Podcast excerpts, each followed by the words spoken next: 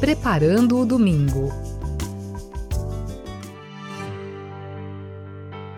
Alô, você que participa conosco de mais um encontro Preparando o Domingo. Eu sou Carlos André, nós vamos juntos refletir os textos do 27º domingo do tempo comum. É sempre tempo de oração, é sempre tempo de procurar a Deus. Por isso, escutar a palavra, escutar a Bíblia, nos inspira, nos dá elementos para que a gente possa refletir também sobre a nossa própria vida e assim fazer esse diálogo com Deus, que é esse que alimenta o nosso coração de esperança, de luz, de coragem, muitas vezes, quando o caminho se torna difícil. Por isso, vamos invocar o Espírito Santo, preparando assim o nosso coração, a nossa mente para aquilo que Deus tem para nos falar.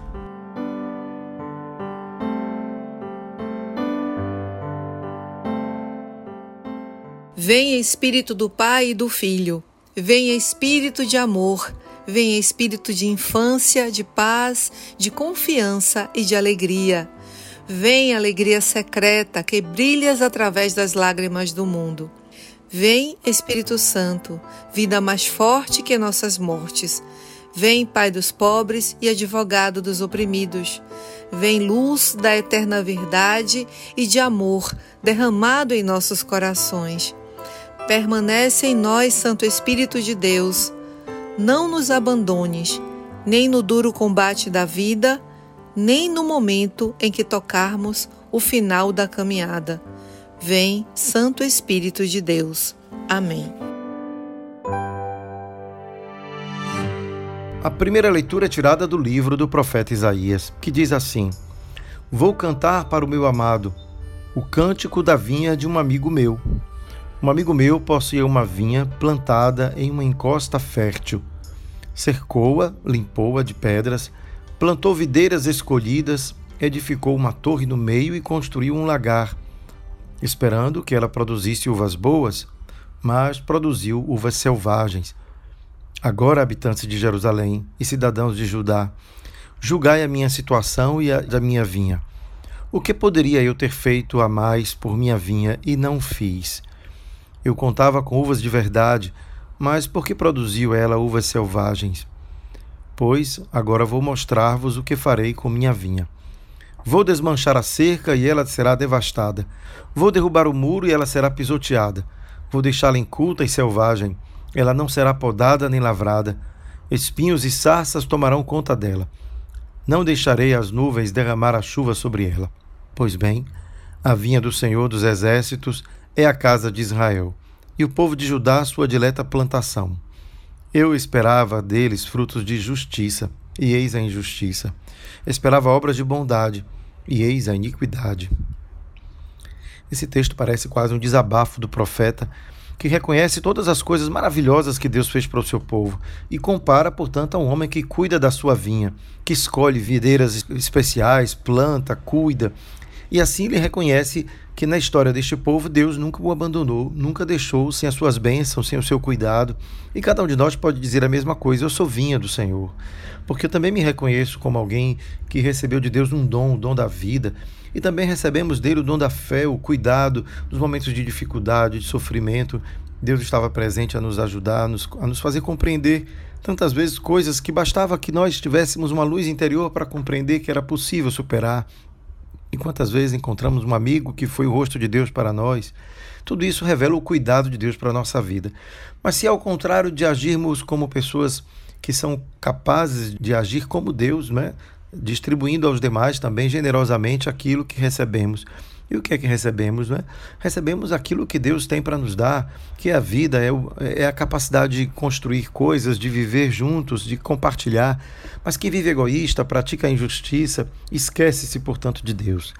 E aí é o que o texto vai dizer no final. Esses são os frutos azedos, que ao invés de frutificar para uma vida mais amorosa, mais generosa, ficamos egoístas e, quem sabe, praticando a injustiça, impedimos que Deus possa de fato fazer com que os frutos que da ação dele em nossa vida possa multiplicar-se, possa fazer com que nós sejamos também canal de, de luz para os outros, para quem está ao nosso redor. E aí o texto termina de maneira muito dura, né? Esperava frutos de justiça e eis a injustiça. O que faz a gente entender o quanto Deus se interessa pela vida social. Né? A injustiça é algo sempre se dá, se dá nas relações. As relações humanas são marcadas pela injustiça ou pela injustiça. Portanto, aquilo que fazemos, aquilo que Deus faz conosco, deve refletir naquilo que fazemos na vida social. Isto é, na relação com os irmãos, na relação com o outro, na relação com o mundo. Isso revela os frutos da ação de Deus em nossa vida. Né? E aí o texto do Salmo parece recordar-nos isso mais uma vez. Somos vinha do Senhor. A vinha do Senhor é a casa de Israel. Isto é, somos plantação de Deus. Deus cuidou de cada um de nós. Ele está ali a regar, a alimentar em nós aquilo que há de bom aquilo que há de melhor dentro da gente. Essa é a ação de Deus em nós, alimentar o que há de melhor dentro de nós. Mas quando não nos damos conta, ou melhor, não damos ouvidos a esse chamado, é como a vinha que dá uvas azedas, uvas selvagens. É curioso que a ideia de uva selvagem implica a ideia de uma uva que ninguém se importa, ninguém cuida dela. Mas se você descobre que Deus se importa com você, você não é videira selvagem, você é uma videira cuidada, portanto tem que dar uva também saborosa para o mundo. Isso pode ser entendido também como um dos sentidos mais importantes da religião. Né? Poderíamos dizer, podemos buscar a Deus em uma religião? Podemos. Mas a religião se torna aquele lugar onde a gente cultiva a nossa videira, né? onde Deus planta-nos para que a gente possa dar frutos. Daí que todo aquele homem religioso, homem de fé, que não dá frutos na sua vida, é algo realmente contraditório. Afinal, para que buscar a Deus se este Deus não te faz uma pessoa melhor? Uma pessoa mais aberta, mais justa, mais fraterna, mais verdadeira nas suas relações. Então, tudo isso significa que neste texto somos convidados a fazer com que o nosso fruto, o fruto da fé, seja um fruto saboroso, que faça melhor a vida de quem está ao nosso redor também, não apenas a nossa. Dali a gente vê os conselhos que Paulo vai dar na carta aos Filipenses, a segunda leitura. Parece nos ajudar a compreender o que significa de fato né, dar frutos. Quais são os frutos que Deus espera de nós? Vamos ler então o que diz a carta de São Paulo aos Filipenses? Irmãos, não vos inquieteis com coisa alguma, mas apresentai as vossas necessidades a Deus em orações e súplicas, acompanhadas de ação de graças. E a paz de Deus, que ultrapassa todo o entendimento, guardará os vossos corações e pensamentos em Cristo Jesus. Quanto ao mais, irmãos, ocupai-vos com tudo o que é verdadeiro, respeitável, justo, puro, amável, honroso, isto é, tudo o que é virtude ou de qualquer modo mereça louvor. Praticai o que aprendestes e recebestes de mim, ou que de mim vistes e ouvistes. Assim o Deus da paz estará convosco. Olha que bonito que Paulo nos oferece, então. Quais são os frutos né, de quem de fato se coloca como esta videira verdadeira? E ali a gente vê que o fruto final é o fruto da paz. Né? Tudo aquilo que a gente constrói tem como destino final a nossa paz, a paz do mundo. A paz que traz alegria, felicidade, não há paz sem justiça, portanto, não há como buscarmos este, este modo de viver que nos traz tranquilidade, esperança, senão se a gente não cultivar dentro de nós essas virtudes que promovem a paz, especialmente essas, a virtude da verdade e da justiça. Vamos então nos preparar para escutar o Evangelho, aquilo que Jesus nos ensina hoje. Aleluia, aleluia, aleluia, aleluia, aleluia, aleluia, aleluia, aleluia.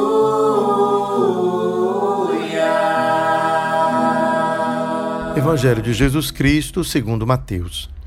Naquele tempo, Jesus disse aos sumos sacerdotes e aos anciãos do povo: Escutai esta outra parábola. Certo proprietário plantou uma vinha, pôs uma cerca em volta, fez nela um lagar para esmagar as uvas e construiu uma torre de guarda.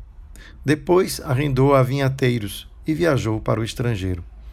Quando chegou o tempo da colheita, o proprietário mandou seus empregados aos vinhateiros para receber seus frutos os vinhateiros, porém, agarraram os empregados, espancaram a um, mataram a outro e ao terceiro apedrejaram.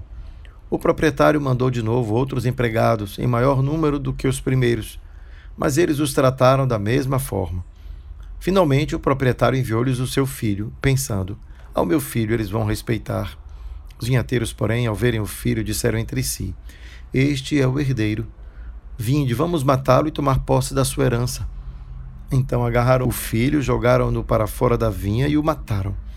Pois bem, quando o dono da vinha voltar, o que fará com esses vinhateiros?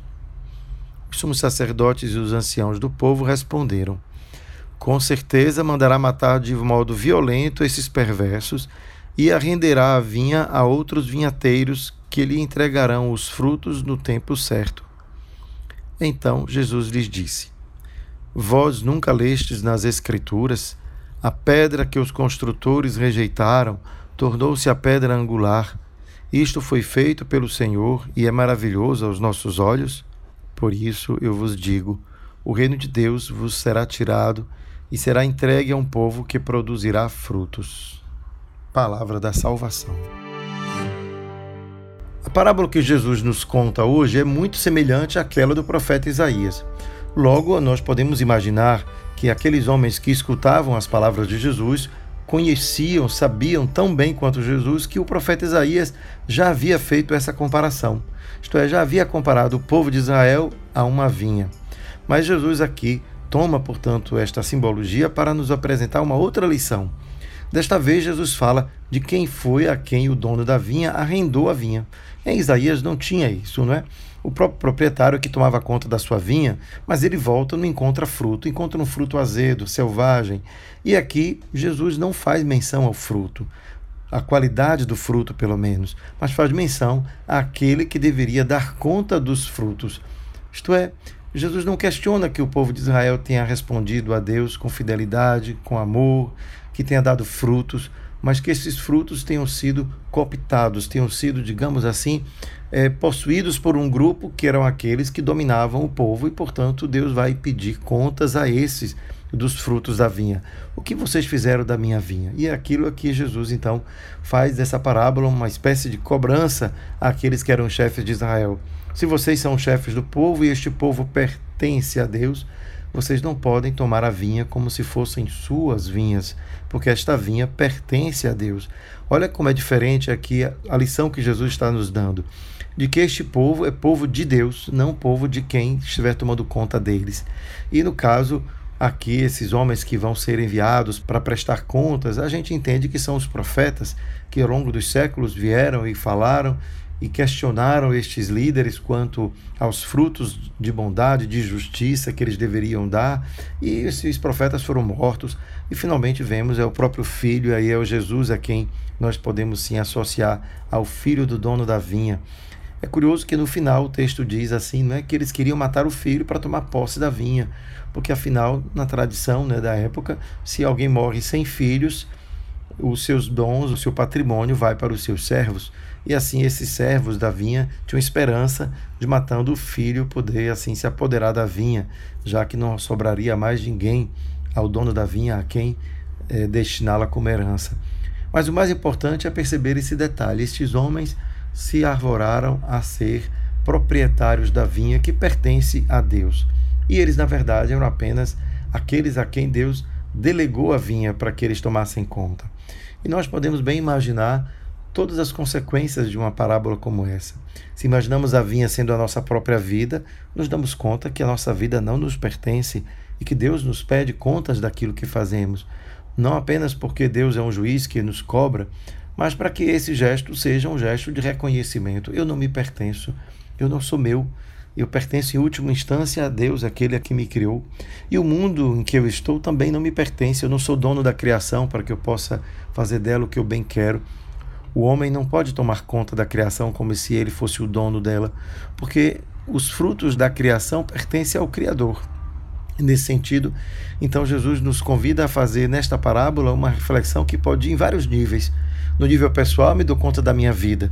No nível planetário, me dou conta de que a criação inteira é como a vinha do Senhor, pertence a Ele. Mas se eu olho para a minha comunidade como vinha plantada do Senhor, me dou conta também que a minha comunidade não me pertence, pertence a Deus. E se eu assumo qualquer compromisso de liderança, qualquer compromisso de responsabilidade junto a este povo, eu devo vigiar para que eu não o faça de modo egoísta, para que os frutos desta vinha deste povo não vinha a ser consumido por mim, aquele a quem Deus apenas delegou o cuidado da vinha. Portanto, todo egoísmo que nos afasta do destino, do propósito da nossa própria vida, que é de uma abertura para o outro, de uma abertura para o mundo. Desde o, o modo como eu encaro também o meu serviço, de modo que entendo a comunidade ou aqueles a quem eu guio, não como propriedade minha, para que eu possa sempre me beneficiar de modo egoísta pelos frutos do trabalho, mas eu perceba que os frutos do meu trabalho, os frutos de tudo aquilo que eu realizo, de algum modo não me pertence e eu devo prestar contas e os frutos a quem os frutos que eu devo dar conta são frutos de bondade, de justiça, não é aqueles que Isaías havia mencionado inicialmente. Vim aqui procurar justiça e encontrei injustiça. E é lógico que quando nós encontramos é, nesta parábola Jesus que se associa ao Filho, o último a ser enviado, nós percebemos que somos convidados também a fazer este gesto de reconhecimento. Né? Não só não nos pertencemos, mas pertencemos àquele a quem Deus envia, para que assim a gente possa, com Ele, dar frutos.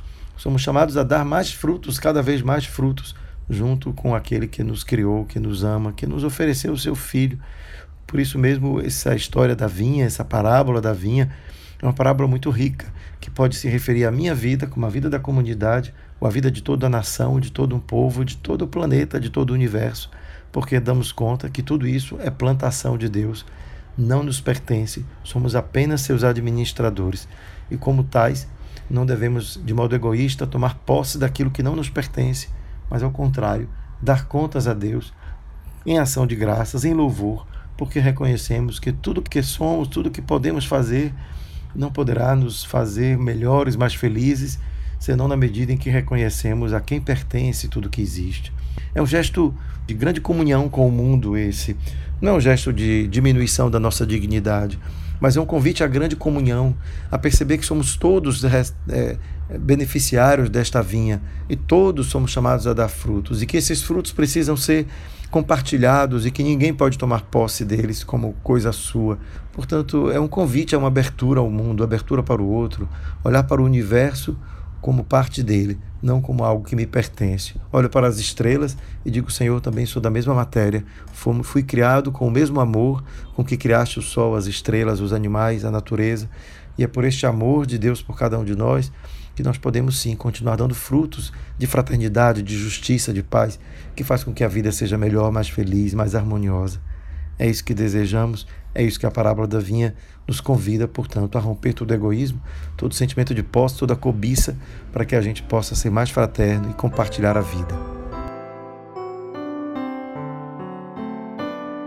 Ensina-nos, Senhor, a vencer toda a forma de cobiça e egoísmo que nos faz pessoas incapazes de perceber que não vivemos sozinhos para nós mesmos, estamos sempre em comunhão, em sociedade e precisamos construir uma vida que seja boa para todos. Ajuda-nos, portanto, a manter sempre o nosso olhar desta forma voltado para ti, que é o doador de tudo, a quem um dia também iremos remeter tudo aquilo que recebemos. Que a tua misericórdia nos acompanhe e nos perdoe hoje e sempre, Pai, Filho e Espírito Santo. Amém. Fica a dica.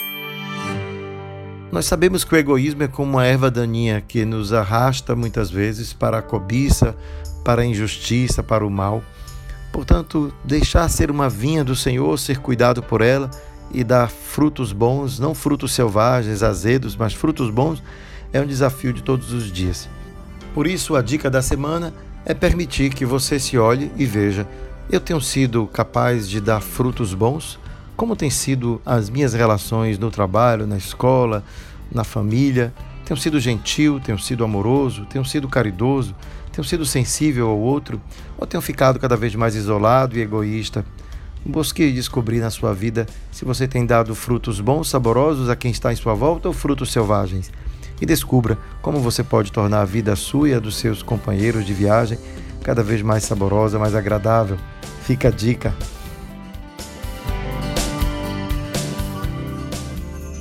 Preparando o domingo.